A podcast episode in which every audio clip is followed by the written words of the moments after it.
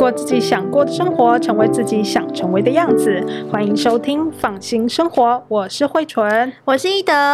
哎，慧纯，你有没有注意到最近运动的人变多了？夏天了嘛，嗯、感觉这种路跑活动好像也不少。感觉一些什么运动社团呐、啊、健身房蛮多，就是周边的配备也都一直跑出来。哎，对啊，像之前疫情还没有这么严重的时候啊，身边有好多的朋友都会去运动中心去运动。哦，真的，他有的还是会报名一些这个教练课，还有团课，其实风气都很热耶。没错，我觉得国内的运动风气近几年好像有慢慢兴盛的感觉哦。是啊。不过呢，我今天比较想聊的是这个运动到底应该要怎么吃？运动怎么吃？这个很重要吗？其实运动怎么吃是很重要的哦。我们都知道运动是增进健康很重要的方式嘛。但是呢，其实台湾人运动概念还有行为好像嗯还有点不行哎。啊，不行？运动概念还有行为都不行？为什么这么说啊？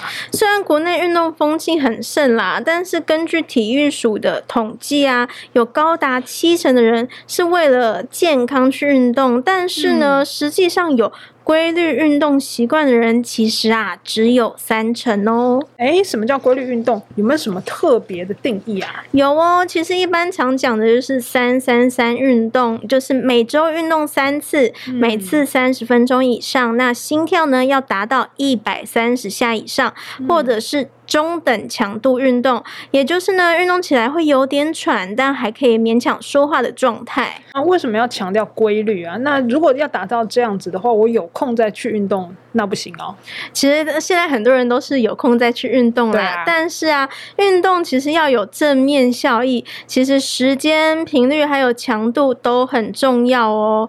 那很多人是把散步当成运动，或是什么一天打鱼三天晒网、嗯、啊，其实这种运动的效果其实很有限的。为什么？不是一样有运动吗？虽然有动总比没动好啦，是但是呢，运动量不足啊，除了心血管还有新陈代谢的问题，骨质还有肌肉呢也会流失。如果是长辈啊，就会容易跌倒骨折，最后可能会导致卧床哦。这么严重？嗯、另外啊，对细胞来说啊，其实细胞的发电机粒线体呢数量会随着年纪慢慢减少，就像是电量不够，就会让新陈代谢下降啊，容易累。嗯、所以呢，人老的速度就会很快。哦、那立腺体的数量呢，其实呢就是。可以透过运动来刺激，规律的刺激的效果当然是会比偶尔刺激来的好啊。原来如此啊，所以我只要好好的规律运动，应该就可以保持健康，或是我有运动就可以长肌肉了吧？嗯，其实这只对了一半啦，这也算是蛮常见的迷思。运动呢，对身体是种刺激，但是啊，如果没有营养提供对抗刺激还有复原的原料呢，其实反而对身体有害哦。嗯、像是啊，可能增肌不成，反而流失了肌肉，哦、然后呢，或是造成免疫功能下降、心肺功能失调等等。那么严重啊？啊，不是说运动跟增肌是连在一起的吗？为什么现在只对了一半啊，嗯，之前有一个研究还蛮有趣的，就是呢，关于运动、饮食还有增肌这三个关联性的研究哦。嗯，诶，他就发现啦，吃还有运动都兼顾的这种增肌效果呢是最好的。那如果你只动但是不吃，不好好补充营养的话，肌肉反而会流失。那反而是只吃不动，诶。还会长肌肉哎、欸、哦，这是为什么啊？因为呢，运动中会消耗肌肉嘛，那你没有营养补充，就会反而造成肌肉会流失啊。那没有运动的人，营养有吃够，虽然会变胖，但同时呢，就是肌肉量相对会比较多，等于它就是脂肪和肌肉同时增加了啦。嗯、那所以呢，那些卧床的高龄族群，他没有办法运动。可以补多补充一些蛋白质，其实也是对于预防肌少症有一些帮助哦。哦，那运动该怎么吃呢？哇，这就是一个很大的学问了。是啊，运动饮食啊，包括像是蛋白质啊，嗯、大家都比较知道是要吃蛋白质嘛。那还有碳水化合物也很重要。蛋白质呢，就是合成肌肉的原料。其实呢，大家都会想说啊，吃。蛋白质就可以了。但是呢，碳水化合物呢是运动的能量来源哦。它被消化后呢，会成为血糖，刺激胰岛素分泌，合成肝糖之后呢，会储存在肌肉中，可以提供运动的时候使用。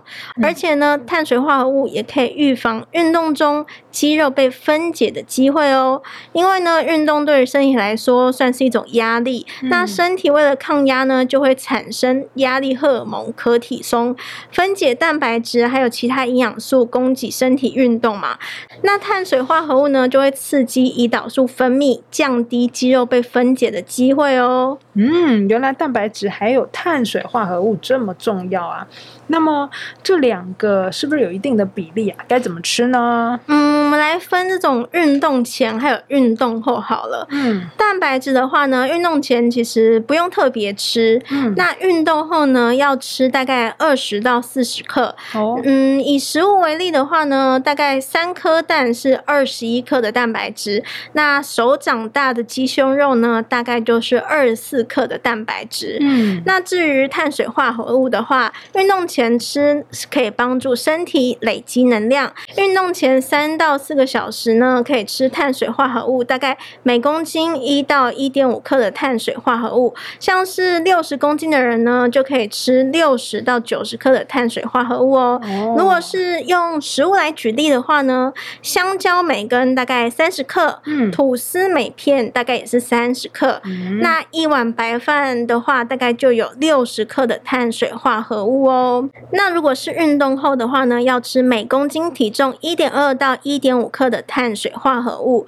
如果是换成食物来说的话呢，就可以吃地瓜，每条大概是四十克左右。嗯，那香蕉半根大概十五克，或者是白饭，就是刚刚有讲到是六十克。哦，另外呢，也要建议运动后啊，其实碳水化合物还有蛋白质要一起吃，因为碳水化合物可以搭配蛋白质的胰岛素的敏感度。那让肌肉肝糖的补充可以增加，帮助减轻这种肌肉感受到的伤害，也可以增加修复哦。嗯，那这个碳水化合物还有蛋白质的理想比例大概是三到四比一，也就是碳水化合物三到四，然后蛋白质大概一左右。哇！听你讲完觉得 好复杂哦，就是运动前、中、后好像又不一样。然后呢，前面好像没什么关系，不用吃太多东西。对，运动前不用吃太多，然后运动中也要吃一点，运动后然后一定要这个三到四比一，对的这个碳水化合物比蛋白质这样，有没有比较好记的做法呀？我刚刚好像不小心就一拖拉骨这样子，想要讲的太多了，一下太丰富了，有没有比较好记的做法呀？嗯，不然这样子好了，简单记住一点，就是呢，要挑低脂、好消化的食物。嗯，然后呢，运动完可以尽快吃，像刚刚有提到的这个地瓜、香蕉、蛋啊、鸡胸肉，其实都是低脂的好食物哦。低脂为什么要强调低脂？诶，脂肪对于运动是完全不重要的吗？应该说，脂肪会让消化吸收的速度变慢。那运动完是身体吸收营养最快速的时候嘛？那如果这个时候吃太过油腻的食物，像是什么牛排啊、嗯、甜甜圈、鸡排，其实它们都是、哦、都是蛋白质和碳水化合物。嗯、可是呢，不只是热量很高，而且需要三到四小时才能消化吸收。哎、哦，那。那这个时候，哎，身体早就不需要营养了，就会变成肥肉喽。嗯哦，要吸收快一点才有用。那这些油吸收的太慢了，嗯，晚一点再吃，不一定要这时候吃啦。对。那我换个方式问：脂肪对于运动到底有没有帮助啊？脂肪也是能量的来源呐，感觉它也可以当做能量啊。嗯，为什么不需要在运动时摄取脂肪？是因为人体的脂肪其实已经够用喽。哦、好的脂肪、好的油属于日常保健，那可以抗发炎。发炎呢会影响胰岛素的敏感度，降低肌肉合成。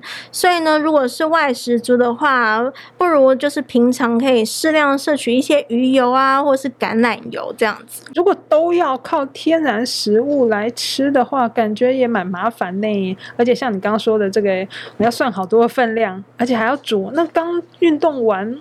好像也懒得煮，也没空煮。对对，那有时候也很忙啊，那要怎么办？我看到很多这个运动的人都会去吃乳清蛋白粉，哎，好像还蛮方便的耶。哦，真的，就是你要加水泡一泡，你可以直接拿来喝了。对，马上就补充了。没错，其实这个天然食物呢，对健康来说很重要。对，不过现代人生活就是很忙嘛，不一定有时间准备或是吃这种原型食物，也很难就是精准的摄取、拿捏这种摄取量。嗯、所以呢，乳清蛋白之类的这种运动补给品就越来越夯啦，而且产品定位其实越来越精准了。嗯、哦，那吃这些补给品到底有什么优点啊？第一个最显而易见的就是方便嘛，哦、因为不用特别准备。对，对。第二个呢，就是其实它的吸收消化会比较快。哦。乳清蛋白呢，就是比一般的肉类消化吸收快嘛，大概三十到六十分钟就能够被身体完全的消化吸收喽。嗯。那第三个呢，就是它的成分其实很单纯，嗯、像是乳清蛋白来说。成分以就是蛋白质为主要嘛，嗯，然后脂肪的含量也很低，相较于其他的肉类，脂肪含量高，热量也比较高。那所以呢，吃乳清蛋白可能就可以有一种。不长肥肉，只长肌肉的这种效果。哦，原来如此。最后啊，是营养密度其实是很高的，嗯、像是以长肌肉最重要的这种白氨酸这个成分为例，嗯、吃鸡蛋白要吃五百克，哦、但是乳清蛋白只需要一到两匙就够喽。哦，吃一点就可以补充足够的这个需求。没错，感觉就是比较方便又比较快，然后它也比较单纯啦。我如果不想要吃像刚刚刚说那个脂肪太多的，哎，它这里面也没脂肪，完全不需要特别再去延后这个消化的时间。没错，嗯，好吧，那算是一些优点啦，就是可以适量的试试看，如果真的有需求的话，难怪他们这么受欢迎啊！真的。那除了我们刚刚提到的这个乳清蛋白之外，还有什么其他比较常见的补给品啊？嗯，像是练肌肉会用到一种叫做肌酸，哦，然后呢，还有很多。登山或是健行爱好者可能会吃能量棒，快速的补充能量嘛。嗯、那还有咖啡因，其实有些健身爱好者也会使用哦。嗯，哦，你刚刚提到这个能量棒，是不是？诶，超商常会有在卖这种大豆棒啊，或者是巧克力棒，这种就是能量棒嘛？哦，对，对，没错，其实能量棒种类超级多。哦、那它主要成分呢、啊、是碳水化合物、脂肪还有蛋白质。小小一根就相当于是一餐所需的热量。不过呢，嗯、其实买这种能量棒也是要懂得选择啊，啊，不是都一样哦？怎么挑呢？其实主要还是要看成分组成啦。嗯、有的产品是用谷类还有蛋白粉做的能量棒，嗯、像这种产品呢，油脂的含量低，适合运动后吃。哦、那另外呢，还有一种是大豆能量棒，热量比较低，然后富含膳食纤维。其实。吃一根呢，就会很有饱足感哦。嗯、就这种适合想减重，然后又容易嘴馋的人吃，但是呢，就不太适合运动后吃喽。哦、那也有产品是坚果加上各种口味的奶油，哇，这种一听就是油脂含量超高，嗯、适合给那种想要增重增肌的人吃，但是也不太适合。运动后吃哦。对啊，我们刚刚说运动后不太适合吃油脂量太高，那这些就是能量棒哦。嗯，有的时候啦，偶尔也会买来当点心吃啦。但听你这样说，好像要去看一下成分哈，平常都不会特别注意耶，不然吃错的话就会越吃越胖啦。哎，你刚刚也提到另外一个就是咖啡因，咖啡因有什么特别的吗？其实咖啡因呢是很多健身爱好者会拿来用的运动补充品哦。哦咖啡。咖啡因呀，可以提升这个肌耐力。咖啡因呢，其实是很多运动爱好者会拿来吃的营养补充品哦。咖啡因啊，可以提升这种肌耐力。诶，所以很多路跑的人都会摄取这种咖啡因，哦、而且啊，咖啡因会让身体产生这种愉悦和快感嘛，嗯、能降低运动带来的疲乏感哦。而且呢，咖啡因很重要。有帮助燃脂的效果，诶，这个蛮吸引人的，可以帮助燃脂。没错，怎么吃啊？其实吃法呢，就是运动前三十到六十分钟吃，大概吃每公斤体重三到六毫克，可以吃这种咖啡因定啊。一定大概是两百毫克。哦，那我平常喝一杯咖啡行不行啊？如果要喝咖啡的话，大约就是市售大杯的这种美式咖啡的分量就差不多喽。原来如此，咖啡因真的很方便呢，就是平常很方便取得嘛，对，然后也蛮有各种不同的功效的哦，有帮助肌耐力啦，还可以瘦身呐。对，最重要的是要减脂吧？对，对我来说，对，不错不错，改天也来试试看。哇，今天讲了好多运动饮食方面的概念哦，我头都昏了。好啦，简单跟大家说一下，也就是说，这个运动很重要，但是呢，不能只动不吃。哎，只动不吃对于身体是有害的哦。没错。那主要的运动营养呢，是包括两种，一种是碳水化合物，一种是蛋白质。那碳水化合物是能量的来源，蛋白质呢是肌肉的原料。哎，两个都不能少哦。另外，如果觉得运动前、中、后如果都要吃天然食物的话，觉得有点麻烦的话呢，诶，现在市面上已经有很多的运动补给品。